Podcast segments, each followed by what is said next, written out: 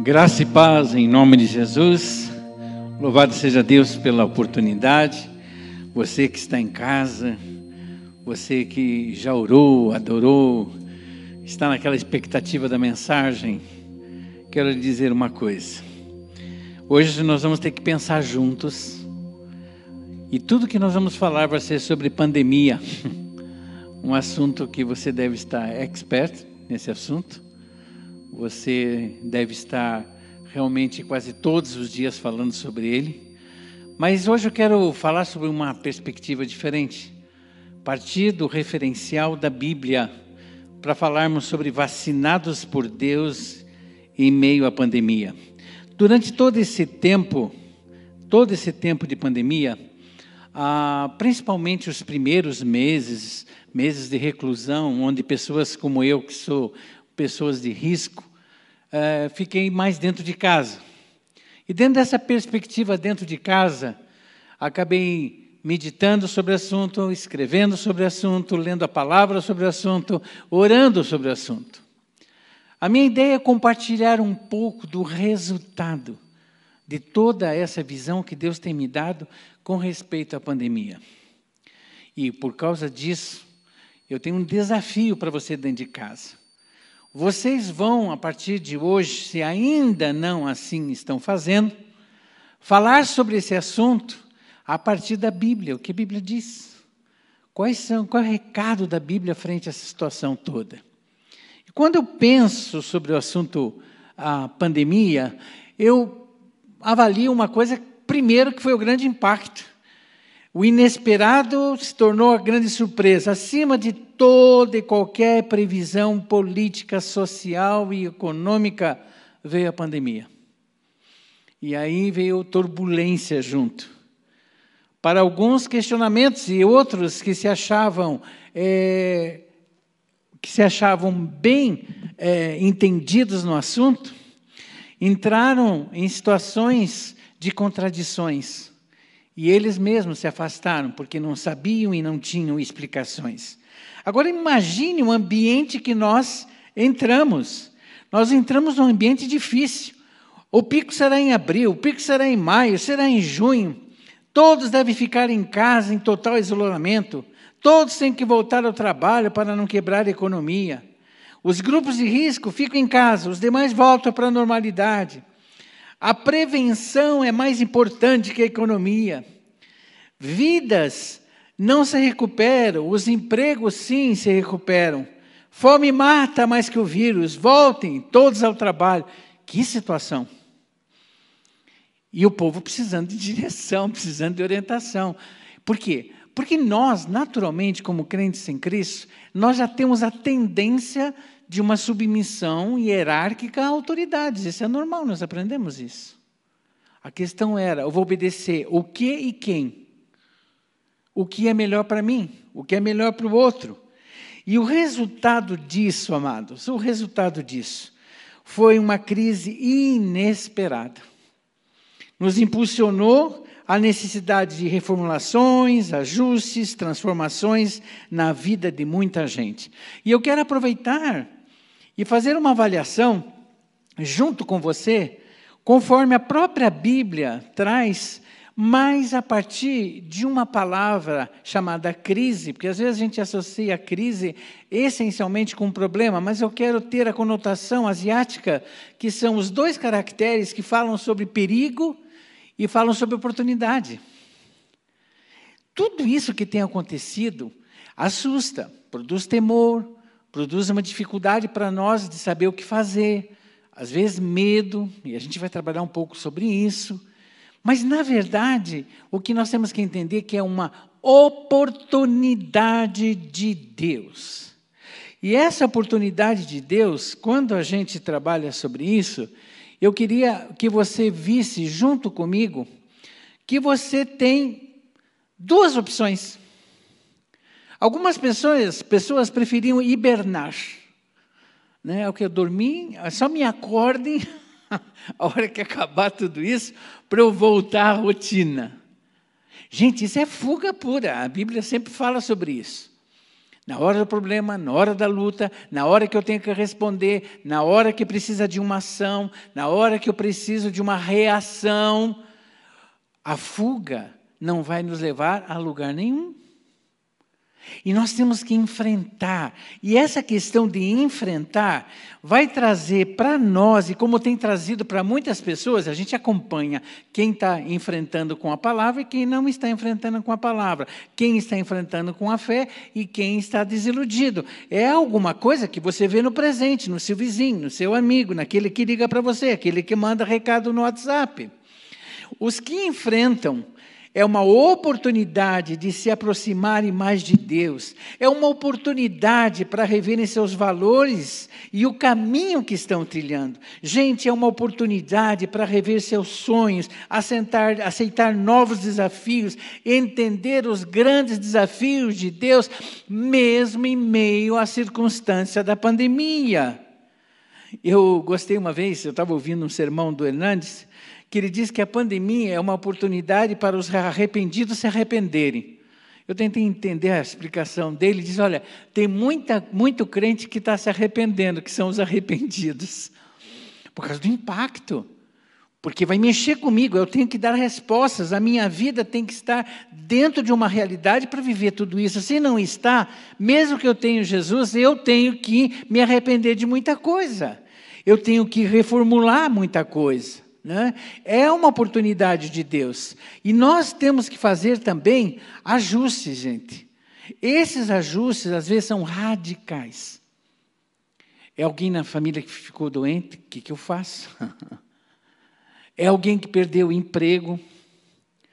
É alguém que entrou num choque emocional tremendo e você não sabe o que fazer?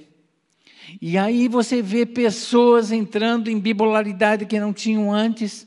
São tantas coisas que aparecem, e as mudanças vão precisar ser, muitas delas, radicais.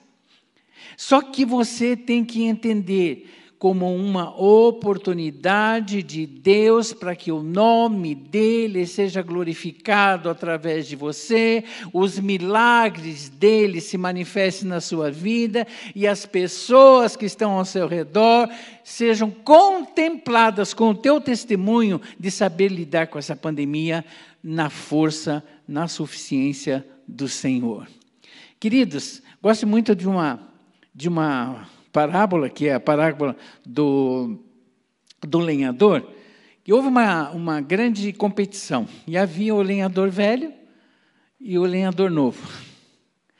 E o lenhador novo, forte, robusto, pegou o machado para ver quem cortava mais árvore e foi, batia, batia, derrubava árvore, batia, batia.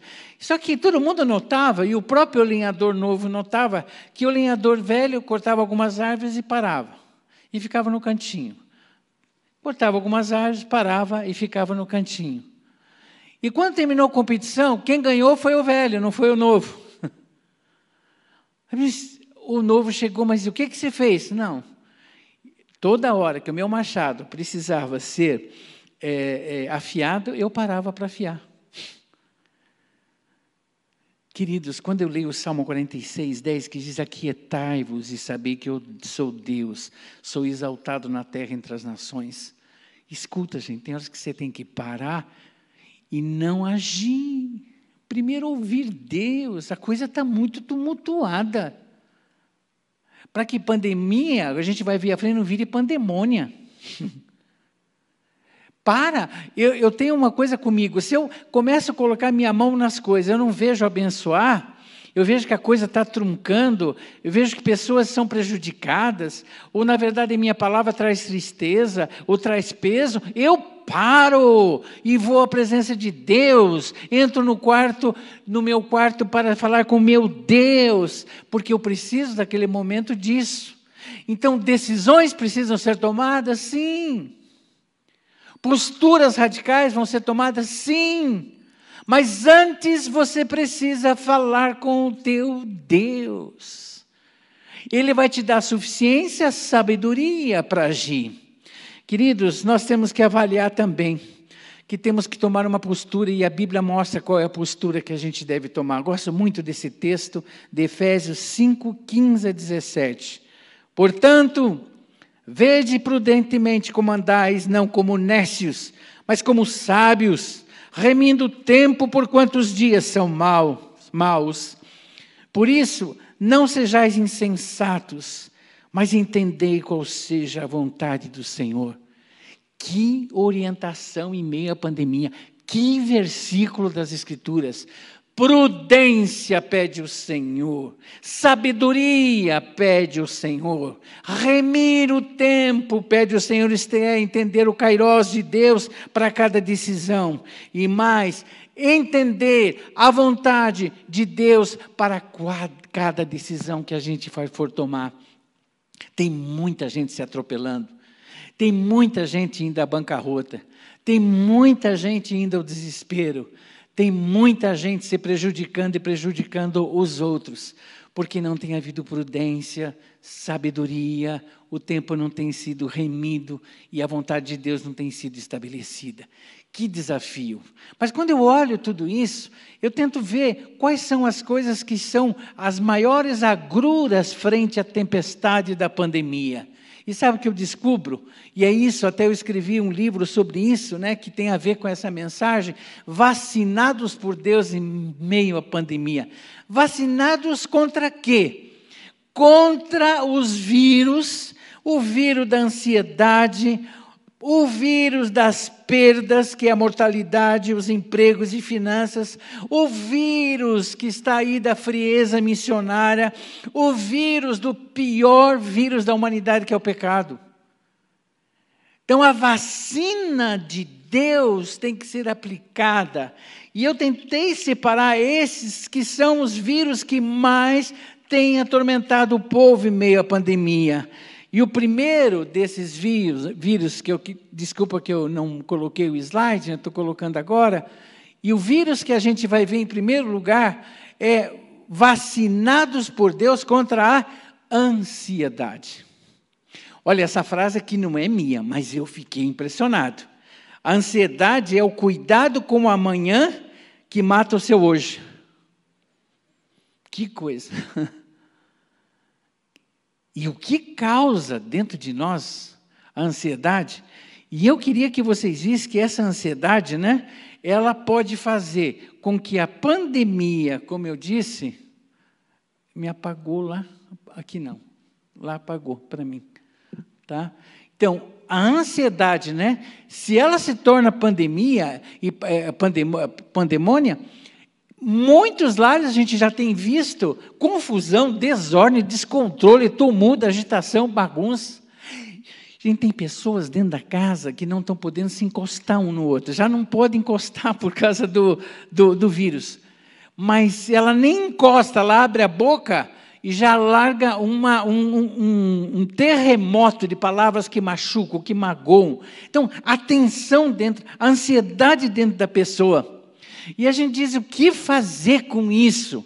Então vamos caminhar com a vacina de Deus, mas deixa eu partir de uma perspectiva neurológica, uma, uma perspectiva psicológica e psiquiátrica do doutor Cury, que eu gosto muito, Augusto Cury, que associa muito o nosso comportamento emocional com aquilo que a gente tem na mente e resolve colocar na mente para comandar a nossa emoção.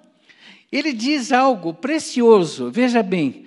Ele diz: ninguém consegue interromper a produção de pensamentos. No entanto, é possível gerenciá-los a fim de desenvolvermos áreas nobres de nossa emoção. Coisa incrível. Então, o que eu vou fazer? Eu tenho que entender que, às vezes, eu estou desta forma, nessa turbulência emocional, porque o que comanda a minha cabeça, o que está na minha mente, tem sido palavras ou pensamentos que levam à destruição. E quando eu trabalho com ansiedade, esse é o comando. Então vamos ver qual que é o andamento que a gente faz. Primeiro, eu tenho que pensar o que a Bíblia diz. Tá? É que nós devemos viver a cada dia. Se você pensar em olhar para trás, veja bem, vamos olhar para trás. Ah, eu quero pensar as coisas boas. Você pode lembrar coisas boas sentir saudades. Só que você vai precisar caminhar, ué. Isso não vai te levar o impulso para caminhar. Pode até trazer alegria, por quê? Porque se você lembrar de coisas que trazem esperança, fortalece para você tomar decisões, mas decisões precisam ser tomadas, mas elas precisam ser tomadas a partir do hoje. Se você pensa nas coisas passadas que são ruins, você tem que tomar cuidado, por quê? Porque o desastre das coisas ruins, quando pensamos, é dizer: eu não saio dessa também. As coisas não vão melhorar. E esse é o nosso pensamento, ele fica girando em torno dessas coisas. Agora, se eu olho para o futuro, qual que é o perigo? Ser platônico. Eu não sei se vocês conhecem pessoas que eles chegam diante de você, e eu fico imaginando agora em meio à pandemia, apresentam 500 ideias e não faz nenhuma. Pessoas idealistas, não, vou fazer isso, fazer aquilo. Gente, sem Deus te dando a palavra de sabedoria, a direção certa, o foco que se deve tomar, a vontade dele sendo estabelecida, você vai continuar na turbulência de decisões em decisões, decisões embaixo da ansiedade. Então tem que resolver essa questão da ansiedade e lembrar do texto, portanto, não se preocupem com o amanhã, pois o amanhã se preocupará consigo mesmo, basta cada dia o seu mal. Eu tenho que fazer duas coisas. Primeiro, tá bom, Calista, eu não, não, não posso me preocupar com o dia da manhã, mas meu coração está agitado, minha alma está agitado. Queridos, lançando, olha, está claro o texto, sobre ele toda a vossa ansiedade, porque ele tem cuidado de vós. Primeiro passo, como é que eu saio dessa turbulência da ansiedade, da angústia da minha alma? Primeiro lugar, vá à presença de Deus, lança essa ansiedade.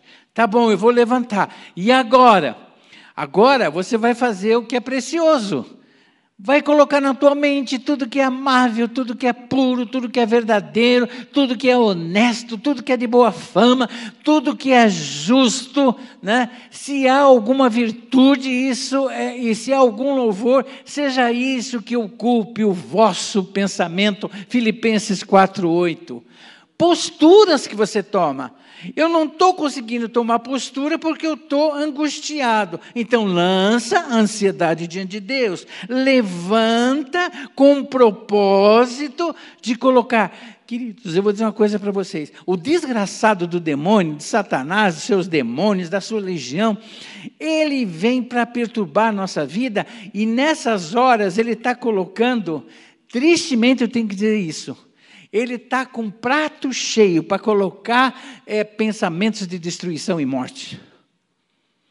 E está invadindo as nossas casas. Você que, que é crente em Cristo, que teme o Senhor, que ama o Senhor, cuidado com a voz maligna que quer destruir, matar e roubar a felicidade da sua casa.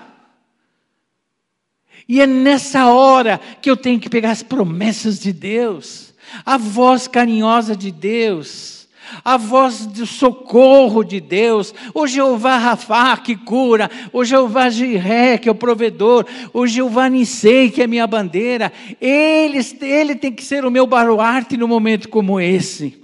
Assim que eu lido com a ansiedade, assim que eu vou trabalhar a ponto da minha alma entrar em calmaria por causa da voz do Senhor. Queridos, Quero falar de outra vacina, a vacina contra as perdas, queridos. Vacinado por Deus contra as perdas. O que, que eu tenho perdido? Em primeiro lugar, a gente tem que trabalhar com a mortandade. Pessoas pensando a vida é um peso. Outras pensando que realmente essa carga da vida, enfrentar agora a morte. Hum, quantos de vocês já tinham parado de pensar, principalmente jovem, né? O jovem tem uma expectativa de vida muito grande, né? Ah, eu tinha, com 14, 15 anos, eu me inspirava muito no pastor Marshall, Peter Marshall como a minha inspiração para ser pastor. E eu dizia, puxa, mas que homem de Deus! E aquele homem, com 46 anos, ele morreu, pregando. Só que quando eu tinha 14, eu dizia, ah, eu quero que nem o Peter Marshall morrer com 46 anos. Só que a minha boca pagou alto. Com 46 anos eu tive uma doença de morte e quase morri, porque dei legalidade a Satanás. A gente não tem idade de distância de tempo. E agora nós estamos vivendo a turbulência de muitas pessoas quererem morrer, porque não estão sabendo lidar com isso. E nós temos que lidar com a morte, gente. Quando eu coloquei aqueles caminhões ali, vocês lembram o que é aqueles caminhões ali? Foram os primeiros caminhões da Itália que carregaram os mortos e nenhum parente pôde acompanhar. Foi o primeiro choque que eu tive, pastor, na Itália. E na hora me veio a solidão das famílias. E eu pensei em duas perspectivas muito fortes com respeito a isso. Primeiro, eu tenho que trabalhar, deparar com a mortalidade para procurar o sentido da vida. E a primeira coisa, como aos homens está ordenado morrerem uma só vez, vindo depois disso o juízo. Não tem escapatória. Mesmo que você viva de forma diferente, você vai morrer. Com pandemia ou não, o problema, ele é bifurcado. Ou você é a perda, ou você perde alguém. E tanto de uma forma como da outra, eu tenho que trabalhar com isso. Eu tenho que trabalhar com a salvação daquele que está lá no leito. Eu tenho tido experiência, eu tenho ouvido, eu fico feliz com isso. enfermeiros, vocês têm que orar pelos médicos, enfermeiros crentes. Porque nós não estamos podendo chegar perto das pessoas que estão no leito morrendo. Mas os que são crentes em Jesus na área da saúde estão tendo oportunidades tremendas. Eu me lembro que eu fui capelão cinco anos do Hospital Saúde em São Paulo e a oportunidade que eu tinha de cinco minutos entrar na UTI.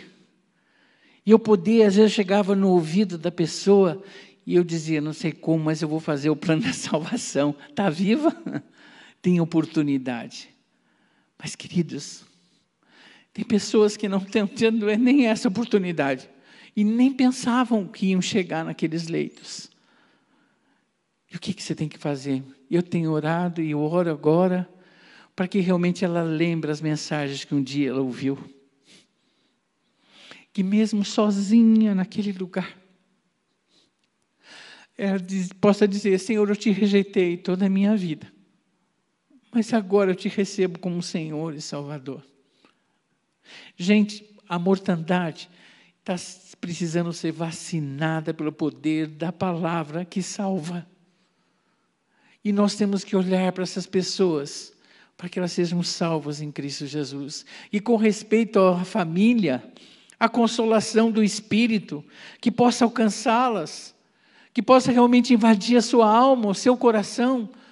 Eu vejo desespero de pessoas que dizem: Eu não pude nem ver a minha mãe, entreguei ela bem, entreguei meu pai bem, e nem ao enterro eu participei. Queridos, nós como igreja temos o papel de clamar para que o Espírito Santo visite essas pessoas, console. Gente, é a oportunidade da igreja como nunca em meio à pandemia para nós sermos instrumentos em toda a circunstância que isso envolve. A salvação, Senhor, a salvação em Cristo Jesus. A outra vacina que eu quero falar é vacinados por Deus contra as perdas profissionais e financeiras. Eu já ouvi muitas vezes a história da vaca. Né? Até coloquei no meu livro a história da vaca, da, da perda da vaca. Quando você perde a vaca, eu vou resumir. Eu vi, ouvi antes de ontem essa história outra vez com um neuropsiquiatra de um curso que a Silvana está fazendo online. E ele contou extensa, mas eu vou tentar resumir para você entender. Havia um mestre asiático junto com o discípulo que fazia a peregrinação. E eles tiveram que parar perto de um casebre, chegaram lá, conviveram ali, comeram, e, e eles viram que aquela família vivia em função da vaca. A vaca dava leite, eles faziam queijo, vendiam na cidade o queijo. E a vaca era tudo para eles conviver. Então você via um sentado ali, outro folgado lá, e tá, nós temos a vaca. A vaca, ela resolve. E aí, quando chega de manhã, bem de madrugada, o mestre levanta, e ele levanta junto com o discípulo e vão indo, e aí ele diz para o discípulo: traz a, a vaca junto. O senhor vai fazer um milagre na vaca? Traz. Vou, vou fazer um milagre. Chegou na beira do precipício, lançou a vaca abaixo. E a vaca morreu. O, o, o, o discípulo, você está louco? Eu pensei que você ia fazer um milagre. Fiz, né? fiz um milagre. Para encurtar a história. Uns três, quatro anos depois, quando eles voltaram pelo mesmo trajeto, aquela casa não era mais a mesma, porque sem a vaca, eles plantaram. Plantaram de tudo, plantaram soja, plantaram verdura, cresceram, enriqueceram. Quando eles chegaram lá, já tinha capataz cuidando de toda aquela fazenda. Gente, essa oportunidade é uma oportunidade impressionante que nós estamos vivendo. Você acha que eu estou exagerando? Preste atenção agora.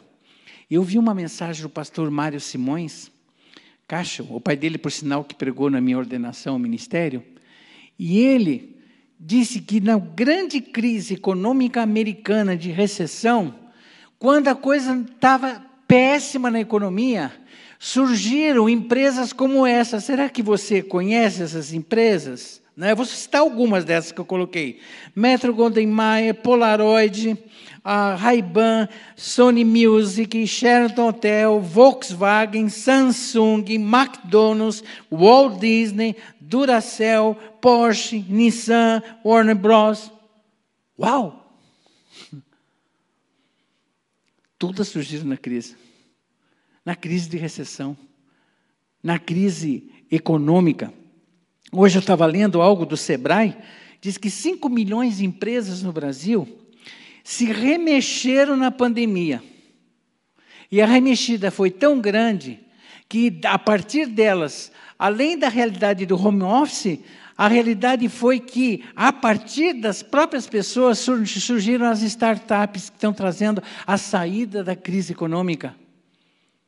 Pessoas com aplicativo é, na parte de, de, alimentação, vocês sabem. Mas teve um, uma turma que inventou algo que você passa os produtos numa luz azul e cancela toda a possibilidade de bactérias e de vírus. Então, a higienização. Então, mas surgiu do quê? Surgiu do momento da crise. E eles dizem a respeito disso nessa pandemia que se tornou uma oportunidade de despertamento.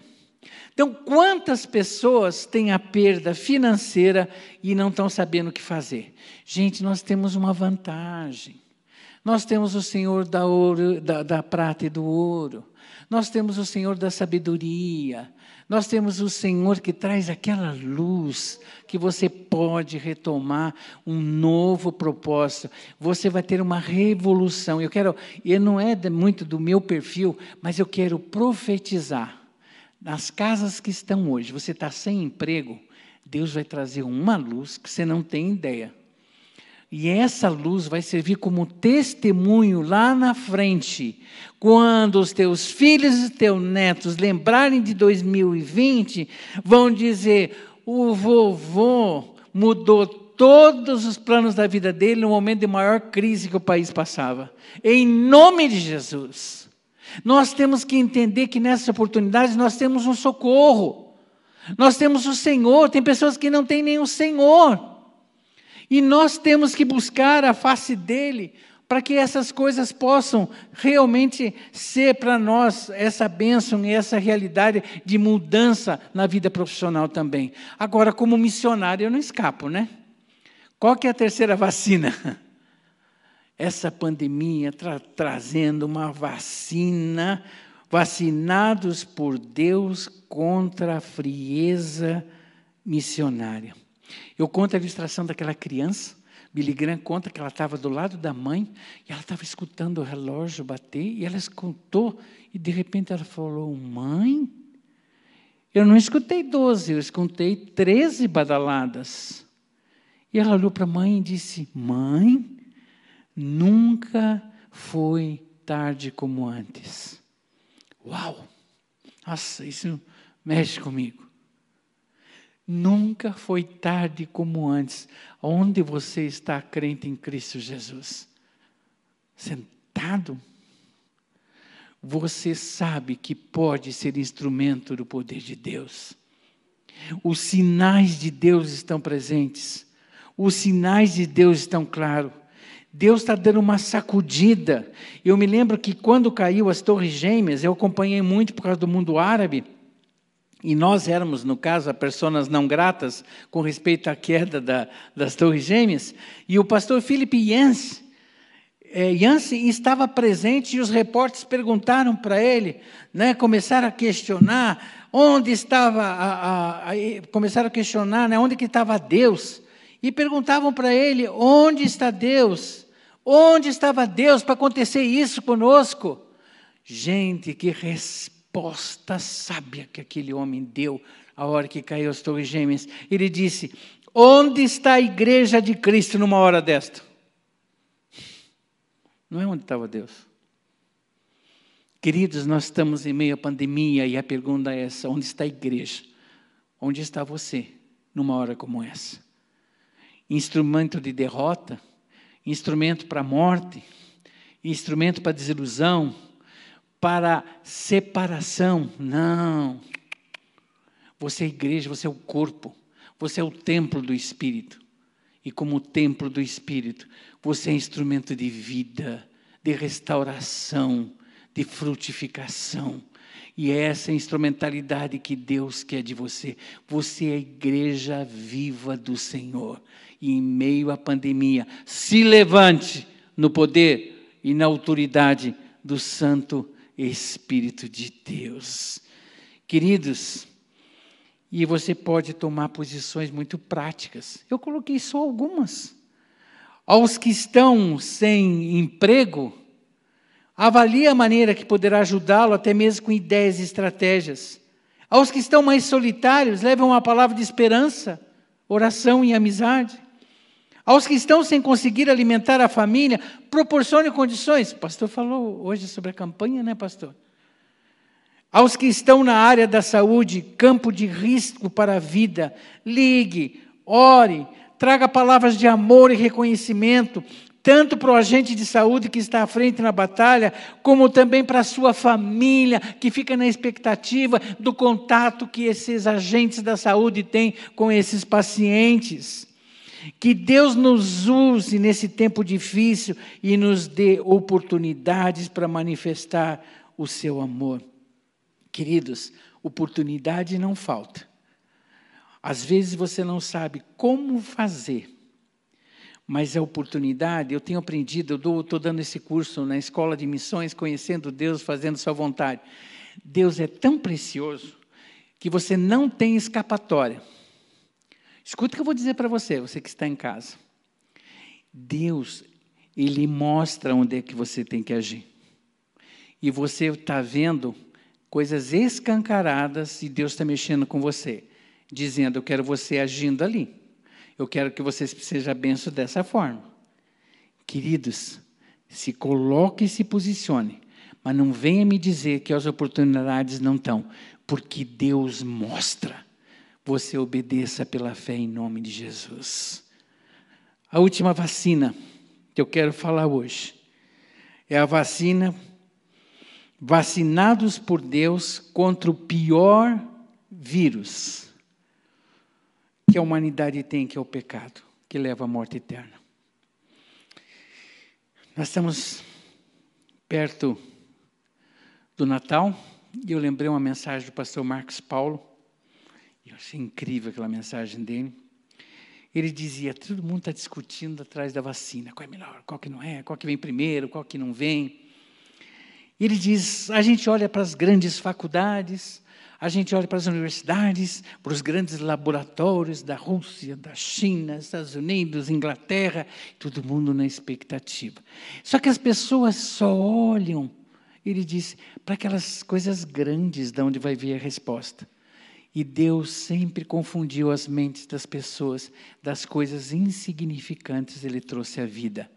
E aí ele lembrou o texto de Miqueias Ó oh, pequena Belém de Eufrates, tão pequena cidade, dali nascerá o Salvador do mundo. E foi de uma pequena cidade que veio o Salvador do mundo para curar do pior vírus da humanidade, que é a natureza pecaminosa. E essa natureza é pecaminosa, ela foi realmente suprida na sua necessidade de cura com a realidade da cruz que aqui foi cantada.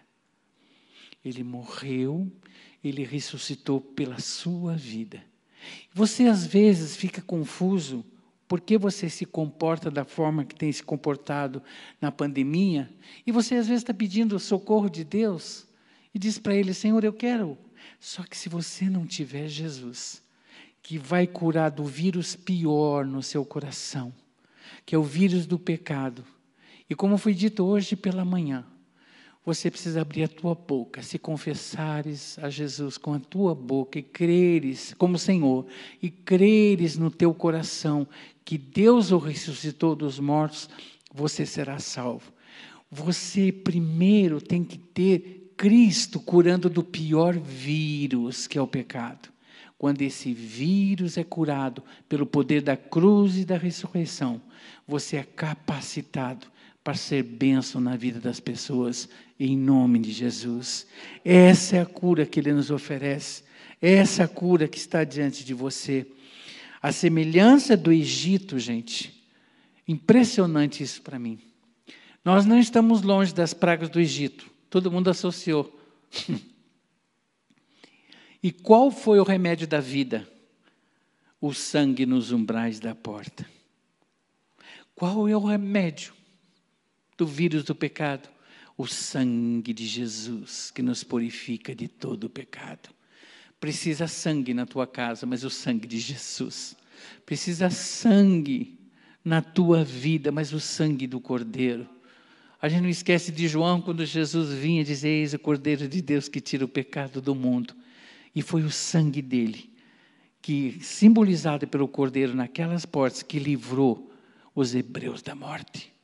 E é o único sangue que vai resolver esse, esse vírus. Gente, não estamos não estamos longe, né, como eu disse, da história do Egito. Que os umbrais de nossas portas estejam marcados com o sangue de Jesus e sejamos assim livres da morte eterna. Para concluirmos, amados, Deus nos dá a direção, basta seguir. Se você se desviar do caminho, indo para a direita ou para a esquerda, ouvirá uma voz atrás de você dizendo: o caminho certo é este. Ande nele. Isaías 30, 21. Essa noite eu procurei trazer esse caminho. Que diante de toda pandemia, você seja vacinado por Deus, pelo aquilo que a palavra de dele oferece. E eu digo uma coisa para vocês: que nessa noite, nas suas casas, hoje seja uma tomada de posição de novos propósitos. Chega de vocês fazerem as coisas sozinhos. Sabe, essa mania também de dizer, o marido geralmente fala isso, eu sei o que estou fazendo, eu sei como estou decidindo. Esquece isso. Não, você não sabe. Você, diante de todo mundo, sabe de uma coisa: nós dependemos do Senhor. Só que o Senhor ama você e ama a sua família. E você vai parar essa noite vai reunir a família, vai chegar diante dos seus filhos e da sua esposa. Eu não sei o passo a tomar, mas Jesus sabe. E nós vamos invocar este Jesus para o nosso lar. E essa pandemia, em vez de tornar-se um pandemônio, uma destruição, será um instrumento de Deus nessa tempestade, para que nós nos aproximemos como família de Deus. Se alguém na sua casa eu quero que seja muito sincero um com os outros aí. Alguém não tem Jesus e agora, lá no coração, quer dizer: olha, eu quero aceitar Jesus, eu estou muito com a vida turbulenta. Essa é a noite e a oportunidade. Eu queria convidar o pastor Sebastião para conduzir essa oração, para conduzir a oração lá na casa, pastor, das pessoas e que realmente essa noite sejamos vacinados por Deus. Se você quiser continuar a ler sobre esse assunto, o último slide é o livro que você pode adquirir e fazer suas devocionais em casa. Pastor, por favor, conduz. Amém. Meus amados, respostas de Deus para a pandemia. O pastor Calixto citou essas quatro respostas. Todas as três primeiras estão relacionadas com a sua vida cotidiana. Mas a última resposta, o último remédio, está relacionado com a sua eternidade. Nós precisamos não somente termos respostas para esses dias maus, mas nós precisamos ter resposta para a eternidade. E você hoje tem essa oportunidade. A Bíblia diz, como o pastor Calixto falou muito bem, todo aquele que invocar o nome do Senhor será salvo. Qual é? O Bartimeu estava à beira do caminho, anos e anos, anos e anos, mas ele clamou: Jesus, filho de Davi, tenha misericórdia de mim. E Jesus parou e mudou a sua história. Hoje, Jesus está passando na sua casa e Ele está dizendo: Eu tenho o remédio, eu tenho a resposta, eu tenho a esperança que você precisa, mas você também precisa, como Paulo disse, se com a tua boca você confessar a Jesus como Senhor, e no seu coração crer que Deus o ressuscitou dos mortos, você será salvo. Porque com a boca se faz confissão para a salvação, e com o coração se crê para a vida eterna. Se você quer entregar sua vida, o pastor Maurício está ali no chat acompanhando. Se você está nos acompanhando e ainda não tem essa experiência pessoal com Jesus, Escreva assim: Eu estou entregando o meu coração, a minha vida a Jesus. Eu quero ser purificado pelo poder do sangue de Jesus. Coloque isso. Eu quero entregar minha vida a Jesus. Só isso. Pastor Maurício, se você quiser deixar um contato, Pastor Maurício vai entrar em contato com você, vai acompanhar a sua vida e vai dar direção para você.